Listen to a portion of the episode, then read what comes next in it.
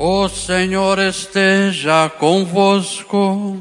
Ele está no meio de nós. Proclamação do Evangelho de Jesus Cristo segundo Lucas. Glória a vós, Senhor. Naquele tempo, Jesus dizia aos discípulos: O homem rico tinha um administrador foi acusado de esbanjar os seus bens. Ele o chamou, ele disse: Que é isto que ouço a teu respeito? Presta contas da tua administração, pois já não pode mais administrar meus bens. O administrador então começou a refletir: O Senhor vai me tirar a administração. O que vou fazer? Para cavar não tenho forças, para mendigar não, para mendigar tenho vergonha. Ah, já sei o que vou fazer. Para que alguém me receba em sua casa quando eu for afastado da administração. Então ele chamou a cada um dos que estavam devendo ao seu patrão e perguntou ao primeiro: Quanto deves ao meu patrão? Ele respondeu: Cem barris de óleo. O administrador disse: Pega a tua conta, senta-te depressa e escreve cinquenta. Depois ele perguntou ao outro: E tu, quanto deves? Ele respondeu: Cem medidas de trigo.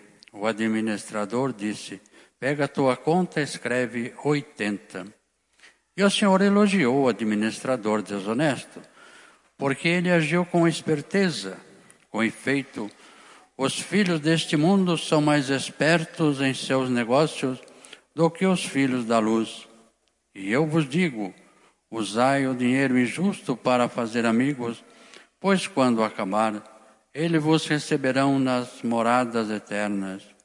Quem é fiel nas pequenas coisas, também é fiel nas grandes. E quem é injusto nas pequenas, também é injusto nas grandes. Por isso, se vós não sois fiéis no uso do dinheiro injusto, quem vos confiará o verdadeiro bem? E se não sois fiéis no que é dos outros, quem vos dará aquilo que é vosso? Ninguém pode servir a dois senhores, porque ou odiará a um e o amará o outro, ou se apegará a um e desprezará o outro. Vós não podeis servir a Deus e ao dinheiro. Palavra da salvação. Glória a vós, Senhor.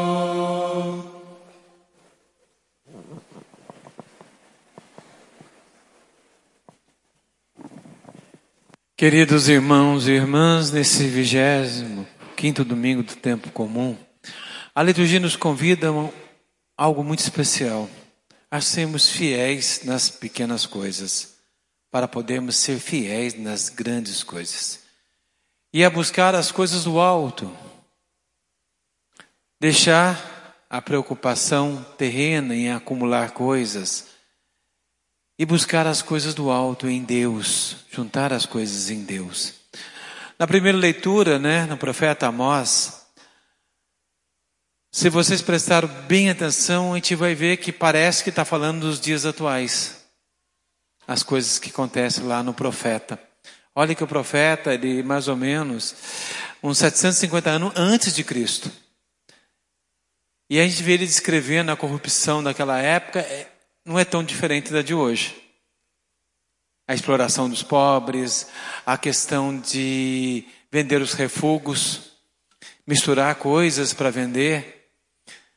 Né? Um pouco tempo atrás, eu lembro um tempo que uma vez teve uma polêmica muito grande, porque se descobriu que no pó de café que era vendido tinha muito refugo, muita folha, muito galho queimado junto e vendido e a gente falava muitas vezes, né, que tinha pessoas que colocavam água no leite para vender, né?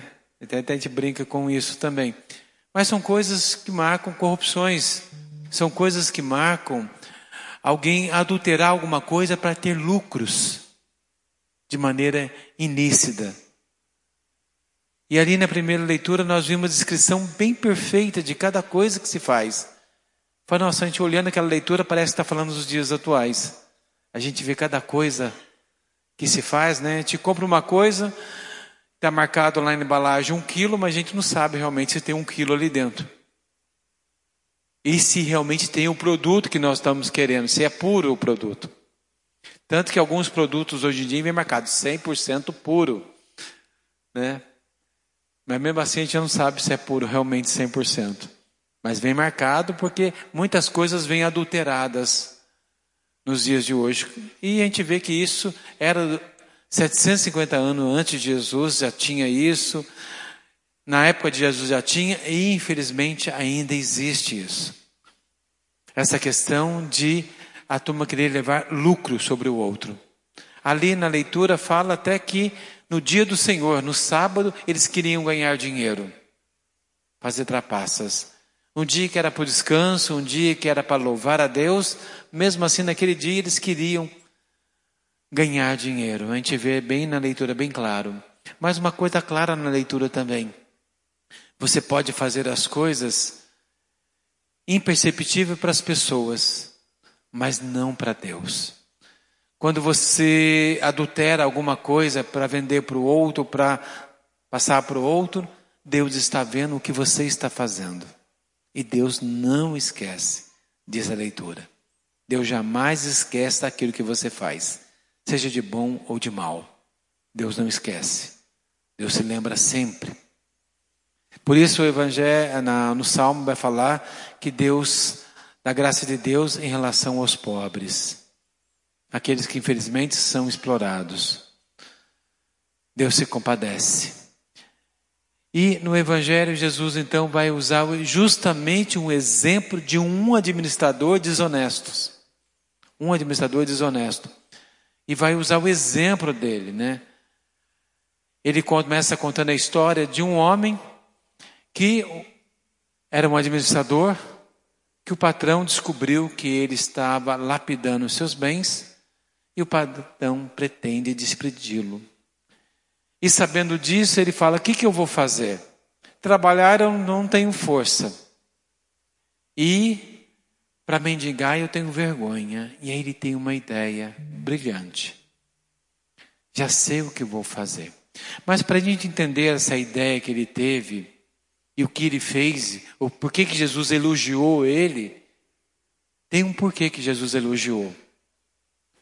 Não só pela esperteza dele, mas tem uma coisa ali que Jesus elogiou, que falou que nós deveríamos copiar. Mesmo no meio daquela coisa errada que ele fazia. Jesus não estava elogiando ele, porque ele era um administrador corrupto. E muitas vezes nós sabemos que uma pessoa que peca converte-se, mas um corrupto dificilmente vai se converter. Ele engana as pessoas, finge. Então é justamente isso que Jesus sabe que aquele não está elogiando o administrador, mas uma coisa que ele fez. O que, que ele fez que Jesus elogiou? O que ele fez é muito simples. Nós precisamos entender a lei da época de Jesus, como que funcionava o comércio e o trabalho na época de Jesus. Naquela época, o administrador, ele não recebia salário. Ele ganhava comissões.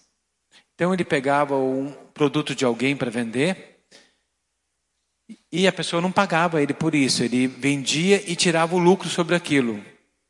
Ele vendia, né, um pouco a mais na questão de venda e compra, né, e tirava o lucro. Só que ele tirava um lucro a mais, né? É isso que chama a atenção. Ele começava a cobrar muito mais do que o produto valia que o, do, que o produto, o valor real do produto, mais a comissão dele. Ele cobrava um pouquinho a mais. E isso que estava, que o patrão ia despedi-lo. E aí ele tem uma ideia: eu vou deixar o meu lucro. O que ele faz na realidade, ele deixa o lucro dele. Porque quando ele fala para o outro, quanto você deve? Eu devo 100. Então escreve 50. Porque 50 era o número de barris certo que ele tinha vendido. Só que ele cobrou mais 50.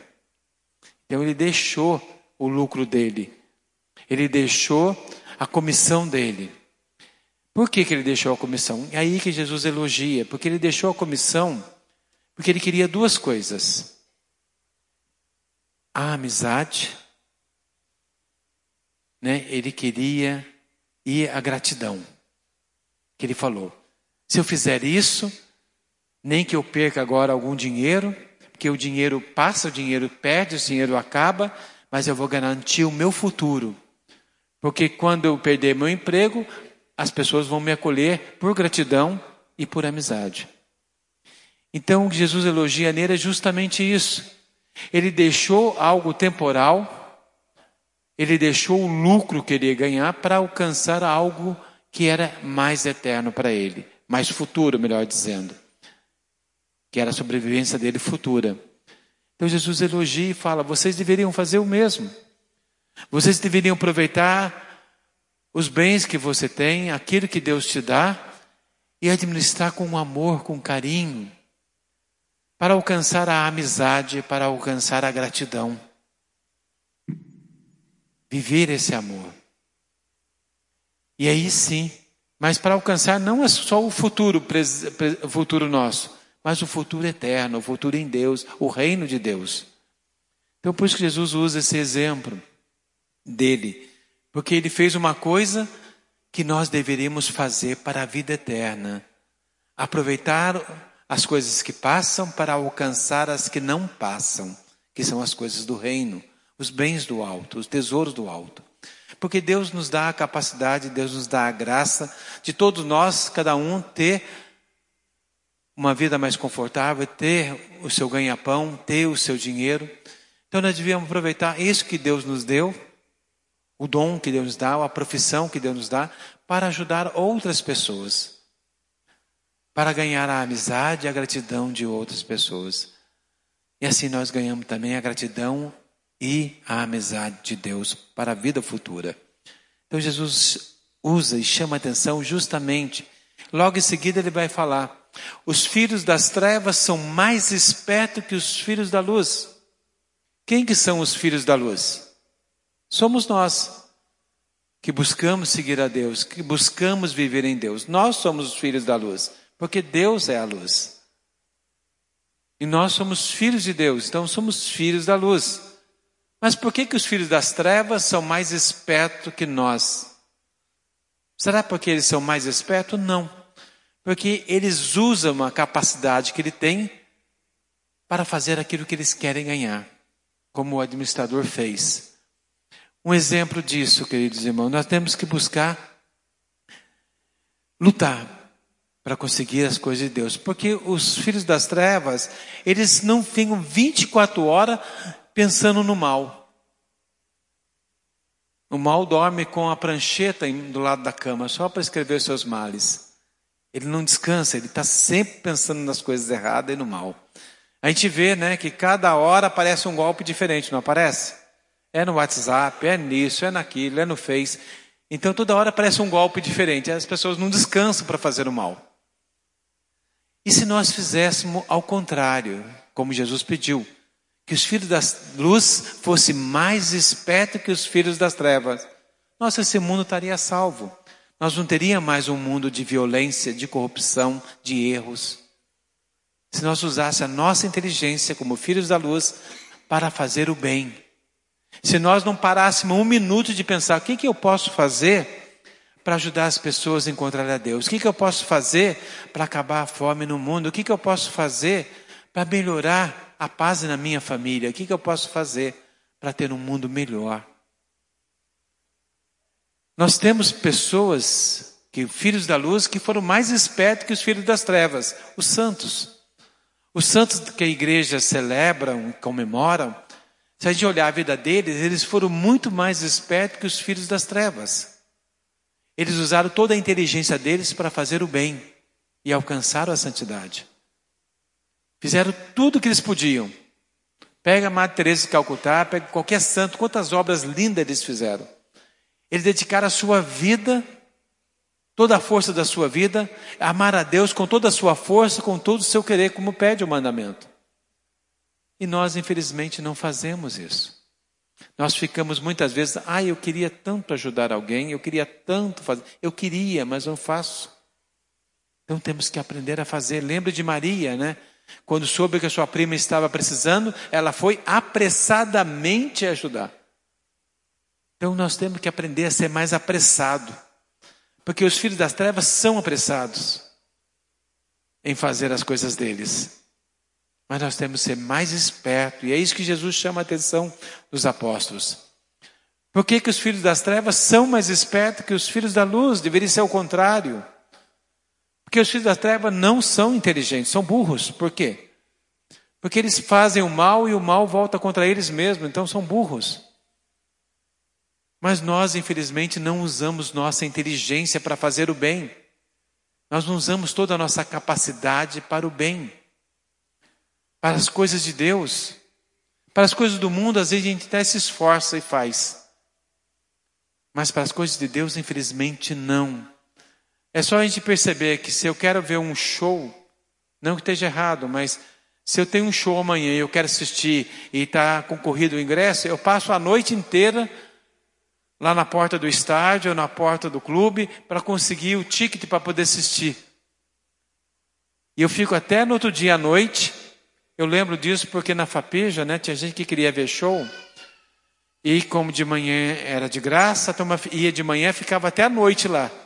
Vezes não conseguia nem comer direito para poder esperar o show à noite. Ficava sem comer, ficava sem nada. E eu lembro muito disso que o pessoal fazia, né? Eu também ia nessa dança, também ficava lá na festa. Mas, por quê? A gente uma vez eu pensei, mas por que, que a gente não faz isso para Deus? Por que a gente não usa esse mesmo esforço para Deus? Eu vou ficar lá direto para poder fazer o bem, para poder ajudar alguém, para poder louvar a Deus. A missa, se demora muito, a gente reclama, mas um show demora quantas horas a gente não reclama. Mas para Deus sempre a gente reclama.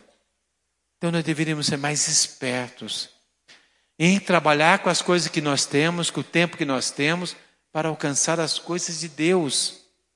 É isso que devemos fazer. E é isso que Jesus chama a atenção dos discípulos. Quando ele elogia o administrador desonesto, não que ele está elogiando mesmo, não. Ele está só comparando. A única coisa boa que o administrador fez é buscar a gratidão e a amizade. Mas ele era corrupto, ele não, ele não prestava. E Jesus não estava elogiando, Jesus estava comparando, mas por que, que os filhos das trevas são mais espertos que vocês? Nós temos que ser mais espertos. E Jesus chama muitas vezes no Evangelho, ele fala para nós sermos espertos, e sermos santos, e sermos perfeitos. Então, depende de nós, queridos irmãos. Se nós usássemos a nossa capacidade para o bem, toda a nossa força para o bem, o mundo seria outro. Se nós lutássemos pela vida do próximo, lutasse contra o aborto, lutasse contra a morte, essa cultura de morte, o mundo seria um outro mundo, um mundo muito melhor. Se na nossa família nós empenhássemos mais no amor, na unidade, na busca de paz, seria muito melhor. Na primeira leitura nós vimos que se não busca a justiça das coisas, as coisas justas, nós nunca vamos alcançar a paz. E é algo que todos nós queremos. Então vamos lutar por isso. Na segunda leitura fala que devemos rezar pelos nossos governantes, por aqueles que são líderes, que decidem as coisas, nós devemos rezar por eles. Por quê? Eles têm, muitas vezes, podem também cair para o caminho errado. Então devemos rezar para que eles entendam que a liderança é serviço. Ser líder é aquele que serve a todos que eles possam entender e com isso alcançar também a salvação. Então que devemos rezar sempre e que nós possamos nos desempenhar. Olha para a tua vida, o que, que você faz para Deus? O que, que você faz para o projeto do reino? Você usa a sua capacidade, a sua inteligência para Deus? E lembre no mandamento, né? Amar a Deus sobre todas as coisas com toda a minha força, com todo o meu querer. Então tem que amar a Deus com toda a força, use a sua capacidade. A gente sabe, queridos irmãos, nós sabemos disso, todos vocês são inteligentes, todos vocês têm capacidade. O que vocês quiserem na vida, vocês vão conseguir, desde que vocês se empenhem nisso. Nós vimos muitas vezes, né, na Paralimpíadas, as pessoas que lutam, mesmo com suas deficiências, e ganham medalhas, com esforço, com dedicação. Qualquer atleta, né? se esforça muito para ganhar, sofre muito para ganhar. E às vezes também nós poderíamos também ganhar, mas não fazemos nada para isso. Então a liturgia nos convida hoje isso. Sede fiel às coisas pequenas. Seja forte. Se nós formos fiéis às coisas pequenas, nós seremos fiéis nas grandes. Um exemplo disso, alguém que rouba um centavo vai roubar um milhão. A pessoa que chega para você e fala assim: olha, um centavo que não é meu, eu não quero. Eu quero o que é meu. Antigamente, graças a Deus, acho que não acontece mais, mas antigamente, a gente via muitas pessoas que trabalhavam em firma, né?